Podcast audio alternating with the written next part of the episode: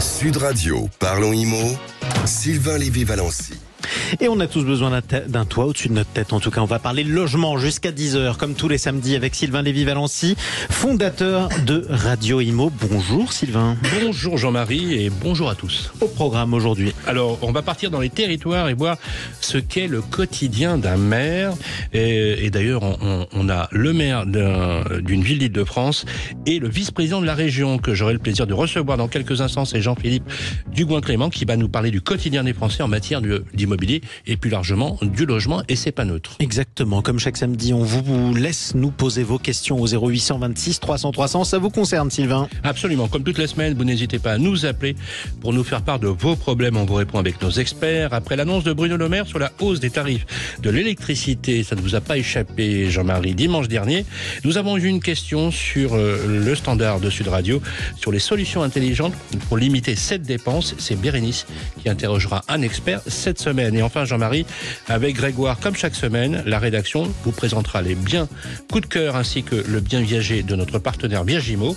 Nous irons à Cannes, Dunkerque et direction Le Havre. Eh bien, vous nous direz ce que vous préférez. Tout de suite, on commence par euh, les infos à retenir. Les infos de la semaine, c'est avec Bérénice de Villefloriot. Bonjour à vous, Bérénice. Bonjour. Bonjour, Bérénice. Alors, on va commencer ces infos avec les tarifs de l'électricité qui vont malheureusement encore augmenter. Et oui, vous l'avez dit, Sylvain, le ministre de l'économie et des finances, Bruno Le Maire, l'a annoncé dimanche dernier, les Français auront une facture d'électricité plus importante à partir du 1er février. Celle-ci augmentera de 8,6% à 9,8% en fonction des contrats. Alors je reprends les mots du ministre. Pour 97% des ménages français, l'augmentation sera sous la barre des 10%, comme je m'y étais engagé.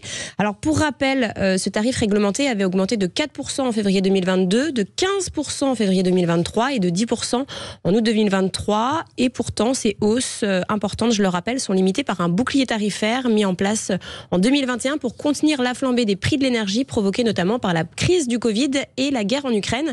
Et ce bouclier sera maintenu jusqu'en 2025. Est-ce qu'après une mauvaise nouvelle, on peut espérer une bonne nouvelle? Oui, la bonne nouvelle, c'est que la BCE, alors la Banque Centrale Européenne, a annoncé cette semaine maintenir une nouvelle fois ses taux directeurs. Donc c'est la troisième fois, hein, je le rappelle, que la BCE laisse ses taux directeurs inchangés.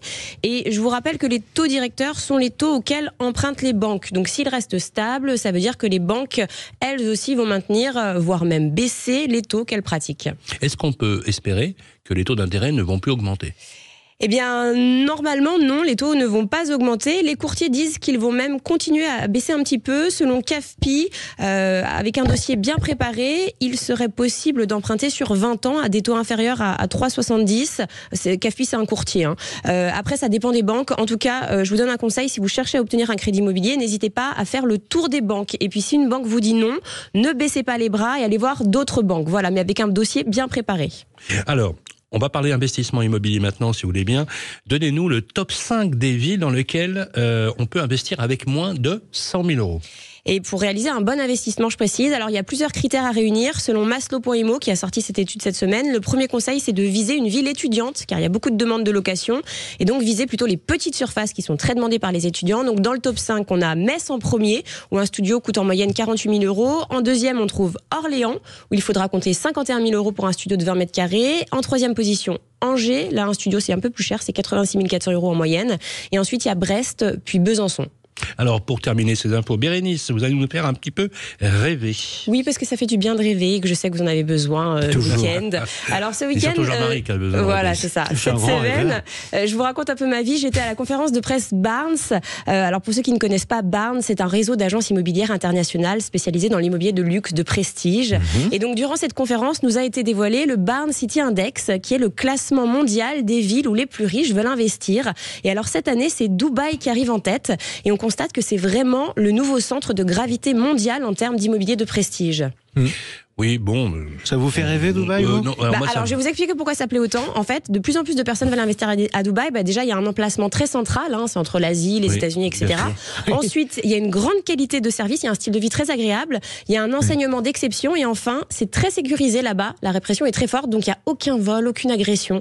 Bref, c'est vraiment, euh, c'est bien. Je crois qu'elle va devenir influenceuse à Dubaï. Hein, on est d'accord? Merci Bérénice. J'avais posé d'ailleurs la question à un architecte de renom. Qu'est-ce qu'il fallait faire de Dubaï? Il avait dit la raser. Exactement. Exactement. Et la reconstruire ou pas d'ailleurs. En tout cas, il y a la climatisation. C'est ça le plus important, je pense, dans cette ville. Merci beaucoup pour tous ces conseils, Bérénice de Villefloriot. À suivre, Sylvain Lévy-Valency.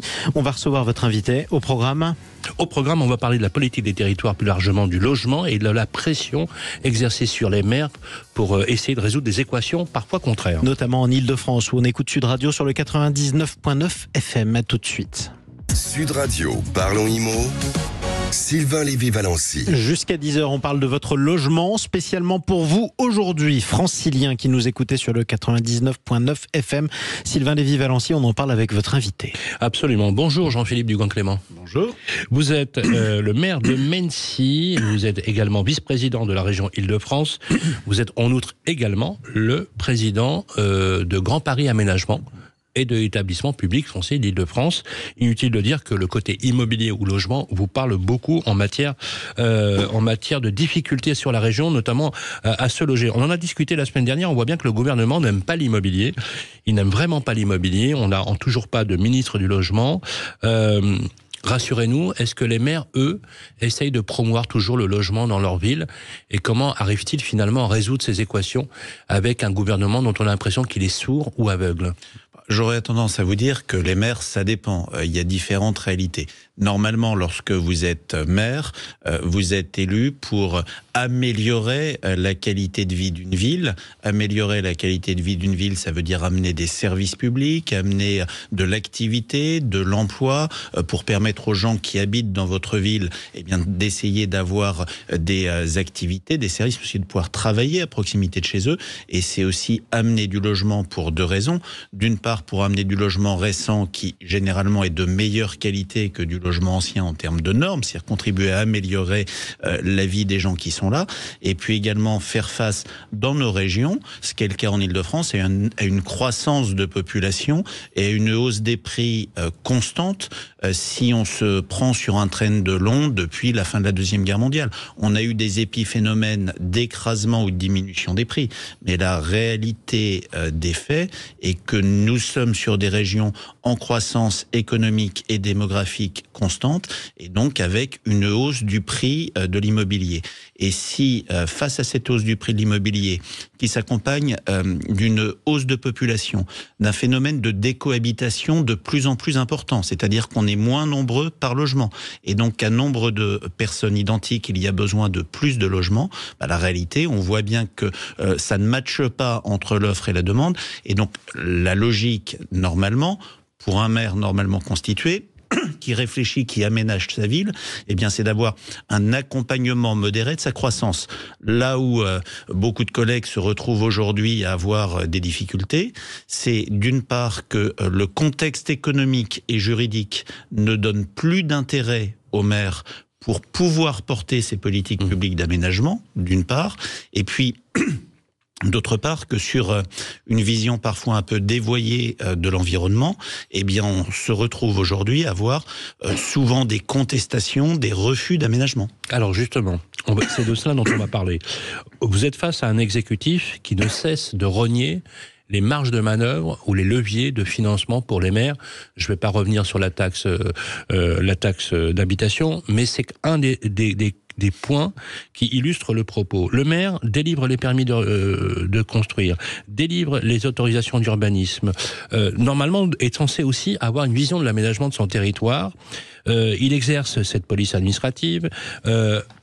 question est-ce que les maires aujourd'hui sont pas un peu au bord de la rupture quand on voit aujourd'hui un langage du gouvernement qui euh, non seulement euh, ne leur donne plus aucun pouvoir, mais essaye même d'essayer peut-être même de centraliser, on le voit avec le pouvoir des préfets, sur l'aménagement du territoire. Je sais que vous êtes trop offensif sur ce point-là, et indépendamment de ce que de ce que vous avez dit tout à l'heure, est-ce comment le maire va pouvoir retrouver finalement le pouvoir central qu'il doit exercer dans sa ville bah, comment si on change la réglementation? Euh, à, euh, à socle législatif constant Aujourd'hui, on a dépossédé les élus. La réalité. Euh, d'accord là-dessus? On a vraiment dépossédé les élus. Oui, mais c'est un mouvement constant depuis euh, déjà une quinzaine d'années. On a un phénomène de reconcentration des politiques publiques. On est dans un État qui est euh, centralisé, qui hyper jacobin, qui est d'origine et d'essence monarchiste, qui s'est construit depuis les Capétiens, depuis Paris, en centralisant et en contrôlant et en se méfiant des territoires. On est un des pays les moins décentralisés euh, de l'Union européenne ou de l'Europe occidentale. Et donc, cette tentative de l'État de vouloir tout gérer à la place des territoires, elle existe. Là où ça pose des problèmes sur le logement de manière majeure, c'est quoi? Qu'est-ce qui faisait qu'une commune construisait du logement? C'est qu'elle avait les moyens d'accueillir de nouveaux habitants dans de bonnes conditions. C'est que la taxe d'habitation, vous l'avez dit, permettait, avec de nouveaux habitants qui arrivaient, de financer des services nouveaux pour les habitants qui étaient déjà là. Donc c'était un cercle vertueux, une sorte de marche en avant. La suppression de la taxe d'habitation fait que euh, ce cercle vertueux, cette émulation, elle n'existe plus. Premier point.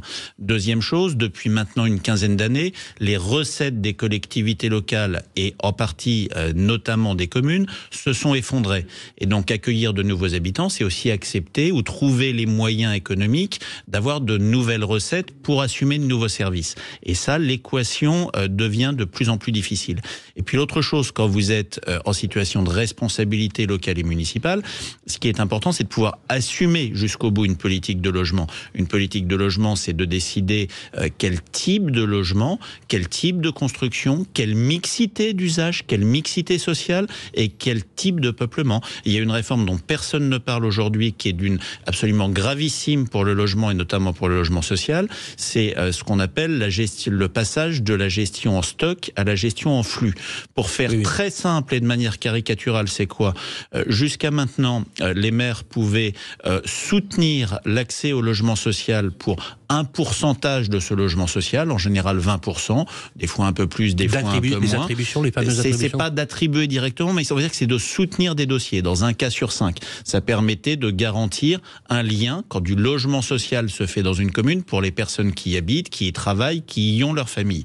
Et le glissement qui est procès, qui est mis en place par l'État en ce moment de la gestion du stock à la gestion en flux revient à déposséder les maires d'une partie de ces attributions supplémentaires pour la confier aux préfectures et à l'État. La réalité, donc on va se retrouver à avoir des maires à qui on va demander de construire, qui n'auront plus d'intérêt financier à construire et qui ne pourront plus construire pour leurs habitants quand on parle de logement social. On marche sur la tête. C'est très clair. En fin d'année, les promoteurs euh, immobiliers, vous les connaissez bien puisque vous êtes l'un des rares maires, et je le dis bien, en France à connaître très bien l'industrie immobilière. Et l'offre est en panne de plus de 40% dans certaines régions.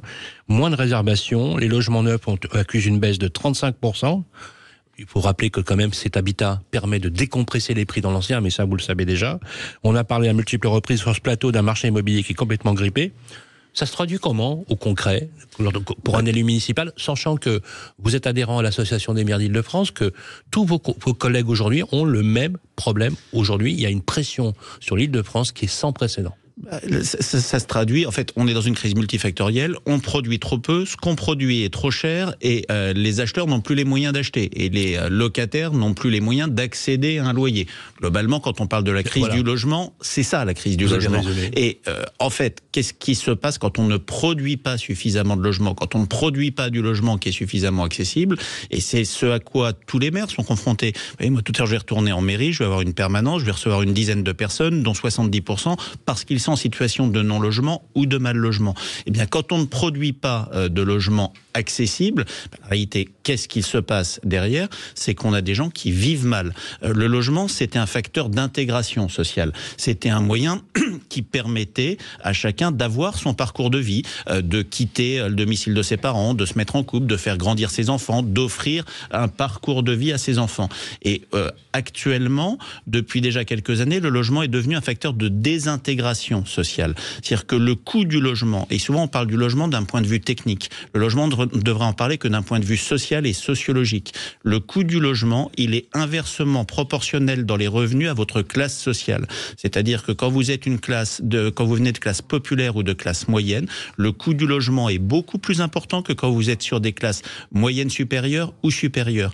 Et le coût du logement pour des classes populaires et moyennes n'a cessé d'augmenter par rapport aux revenus. C'est même devenu le premier poste de Donc, dépense. Vous dire que c'est la dépense contrainte la plus élevée C'est la dépense contrainte la plus importante. Quand on parle de classe populaire, le logement, euh, globalement, quand on prend le loyer, quand on prend les frais de transport qui sont liés au logement, euh, les assurances, le chauffage qui augmente, ça peut représenter plus de la moitié des revenus. Et ce logement est devenu aujourd'hui un facteur de désintégration sociale du pays parce qu'on ne donne plus la capacité aux gens de pouvoir se loger dignement des tarifs décents. Quand on reçoit, quand on est maire, des gens qui travaillent, pas sur des gros salaires, mais qui travaillent et qui se retrouvent suite à un accident de vie, un divorce, une séparation, à dormir dans leur voiture et puis à faire une ou deux nuits par semaine euh, à l'hôtel ou chez un ami pour pouvoir se doucher. La réalité du non-logement, du manque de logement, c'est ça aujourd'hui. Et quand on est maire, on se retrouve à assumer des politiques publiques où on n'a plus d'intérêt financier à le faire, à être assez souvent accusé par euh, le lobby euh, écolo d'être un maire bétonneur. Mais la réalité, c'est qu'on se retrouve aussi face à des gens qui sont en situation d'avoir, d'être dans un T2 ou un T3 avec deux ou trois enfants, d'avoir des gens qui travaillent, qui ne peuvent pas se loger, qui sont dans leur voiture, d'avoir des gens qui vivent séparés et qui ne peuvent pas récupérer la garde de leurs enfants parce qu'ils n'ont pas accès à un logement euh, leur permettant de récupérer la garde de leurs enfants. La crise du logement, très concrètement, c'est ça. Et ça, personne n'en parle. Quand on parle du logement, on parle de ratio, on parle de normes, on ne parle pas de ce qui est avant tout un problème social et sociologique. Ce qui est rassurant, c'est d'entendre des élus locaux comme vous qui le disent justement, et c'est la raison pour laquelle on vous a donné la parole. Merci Jean-Philippe Ducoin-Clément. Je rappelle que vous êtes le maire de Mency, vice-président de la région Île-de-France, président de l'établissement public foncier et de Grand Paris Aménagement. Merci. Merci. à suivre sur Sud Radio. Parlons IMO, toujours votre logement et vos questions au 0826 300 300. On va parler de votre facture d'électricité dans un instant avec Bérénice de Villefloriot. À tout de suite. Sud Radio. Premier promoteur résidentiel. Trouvez votre logement partout en France sur nexcity.fr. Nexcity présente. Sud Radio. Parlons IMO. Sylvain Lévy-Valency. Et que vous soyez propriétaire, locataire, vous avez une question ou un problème avec votre logement, on en parle. On vous laisse nous poser vos questions. Sylvain Lévy-Valency. Merci Jean-Marie, effectivement, au 0826 300 300. Et nous avons eu euh, un message sur le répondeur de Sud Radio, Bérénice. Ça concerne les prix de l'électricité. Et oui, je l'ai dit tout à l'heure, hein, ils vont euh, augmenter à partir du 1er février. Ils seront entre euh, une augmentation entre 8,6 et 9,8%. Et forcément, on a reçu pas mal de messages message euh, sur comment euh, mieux gérer sa facture, comment voilà faire des économies pour éviter de, euh, subir cette augmentation. alors nous allons accueillir notre expert, il s'appelle Pierre-Marie Perrin, c'est le directeur des affaires publiques de Helio, qui est spécialiste de la rénovation énergétique. Bonjour Pierre-Marie. Bonjour. Alors voilà, on a, je vous avais entendu, on a reçu euh, de nombreux messages d'auditeurs qui s'inquiètent un petit peu quand même parce que c'est vrai que la vie coûte cher euh, maintenant. Euh, on subit toujours une inflation, même si elle est, elle est moins forte. comment essayer de, voilà, de ne pas trop subir cette augmentation de l'électricité? Bah, La première des choses, c'est de bien regarder ses factures d'électricité et de regarder un petit peu les postes où l'on consomme le plus. La première, c'est le chauffage. C'est vraiment la première dépense dans les factures énergétiques. Donc il faut réussir dans son logement, peut-être à baisser euh, d'un degré de regarder euh, ses consommations de chauffage. Après, vous avez des petits gestes du quotidien qui sont assez, euh, assez faciles à faire, notamment le soir, ne pas hésiter à baisser ses stores, mettre ses rideaux ou éteindre sa box internet. C'est des petits gestes du quotidien, mais qui permettent de mieux maîtriser sa facture énergétique. La box internet, on l'éteint le soir avant de se coucher, c'est ça? Exactement. On l'éteint le soir avant de se coucher ou on l'éteint quand on part de chez soi. Mais est-ce qu'on met en veille, bonjour Pierre-Marie Perrin, est-ce qu'on met en veille euh, finalement tous les appareils, euh, bon, à part le congélateur ou le frigo bien évidemment, pour pas être malade. mais euh, est-ce qu'il faut carrément débrancher ou pas? Il faut débrancher. Plus on ah débranche, plus on éteint, plus on éteint l'éclairage de sa maison, plus on gagne et on fait baisser sa facture énergétique. Oui, parce que ça, c'est une question que je me pose souvent. C'est vrai qu'un appareil en veille, ça consomme quand même beaucoup, c'est ça hein?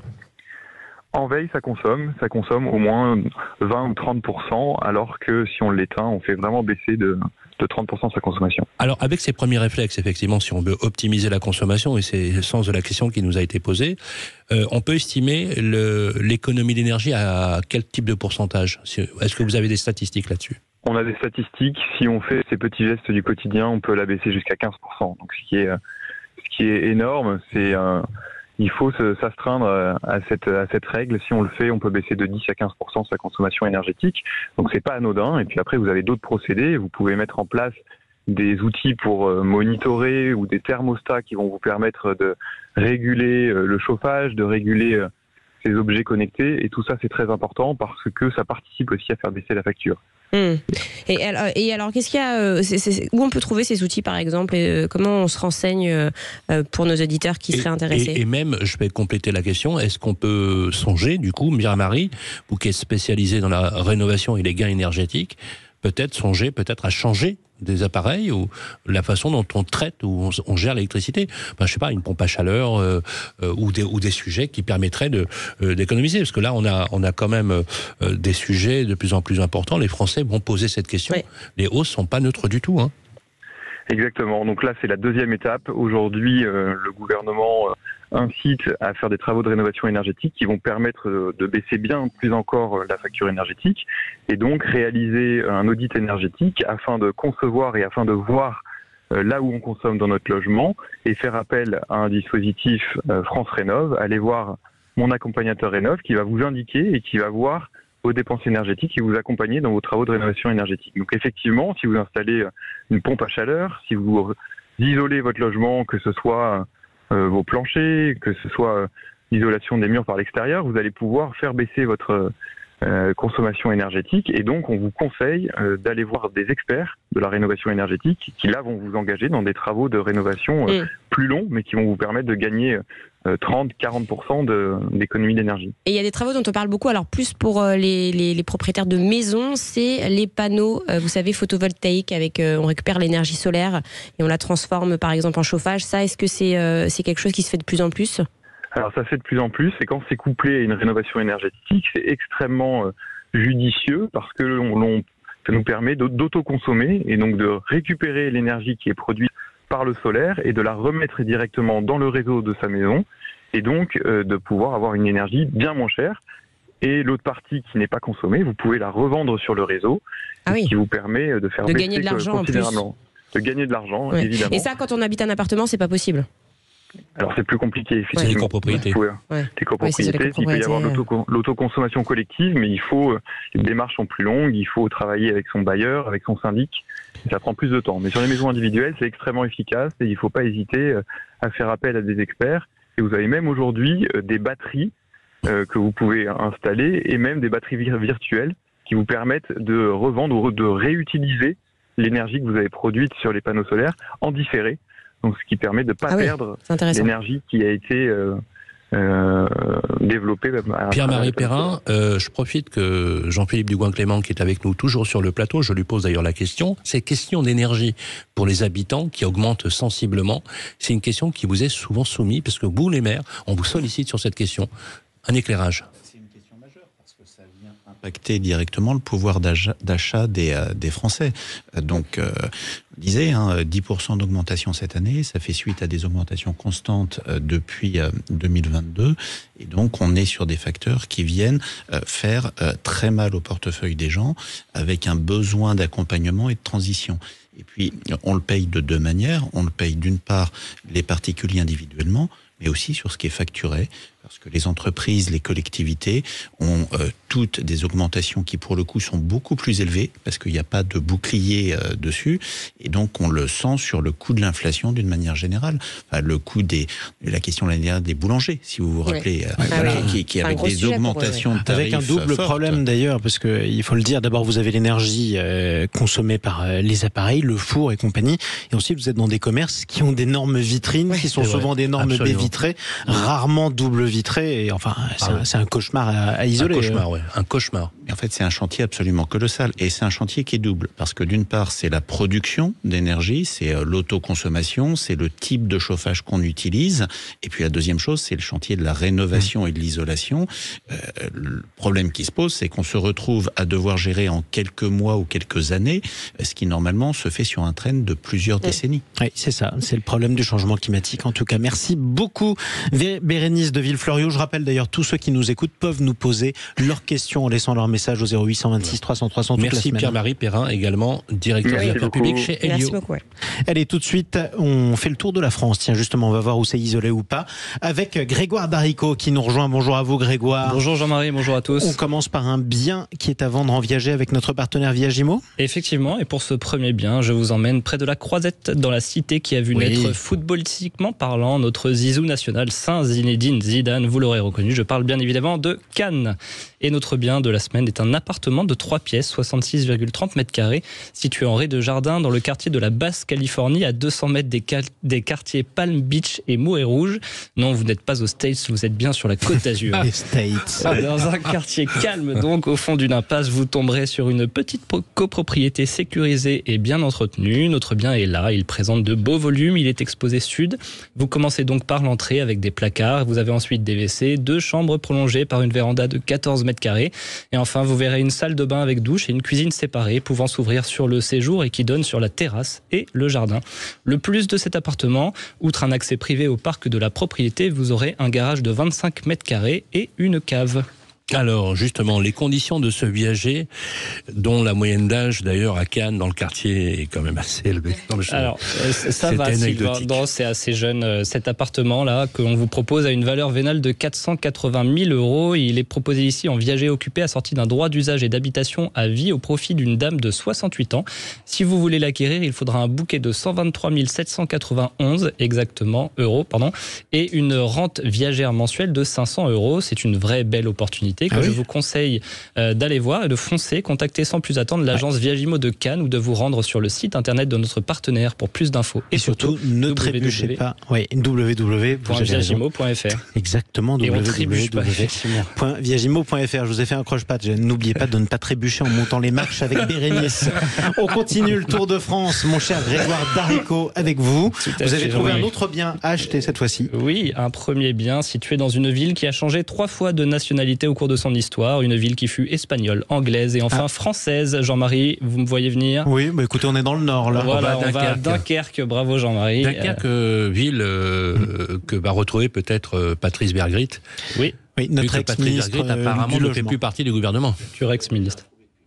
Alors, en tout cas, on va continuer à visiter C'est bien euh, justement du côté de Dunkerque. Et c'est où alors? Oui, alors c'est un appartement de 5 pièces de 155 mètres carrés situé en centre-ville. Vaste appartement lumineux. Il est situé au dernier étage d'un immeuble de 4 étages. Très spacieux. Notre appartement se compose d'une pièce de vie de 40 mètres carrés, traversante, avec balcon, une cuisine séparée, trois chambres avec placard de rangement, un bureau, une buanderie et une terrasse de plus de 90 mètres carrés. Bref, c'est un bien très ah sympa. On a la possibilité d'acheter en plus un garage pour 17 000 euros supplémentaires. L'ensemble est proposé ici au tarif de 231 000 euros. Vous pouvez voir les photos et infos sur le site de bienici.com. Alors, financement Alors, avec un apport de 20%, Sylvain, soit 46 200 euros, un emprunt sur 25 ans à 4,5%, vous avez des mensualités à 1027 euros. Alors, un troisième point rapidement, vous nous emmenez au Havre. Euh, au Havre, exactement, en Normandie.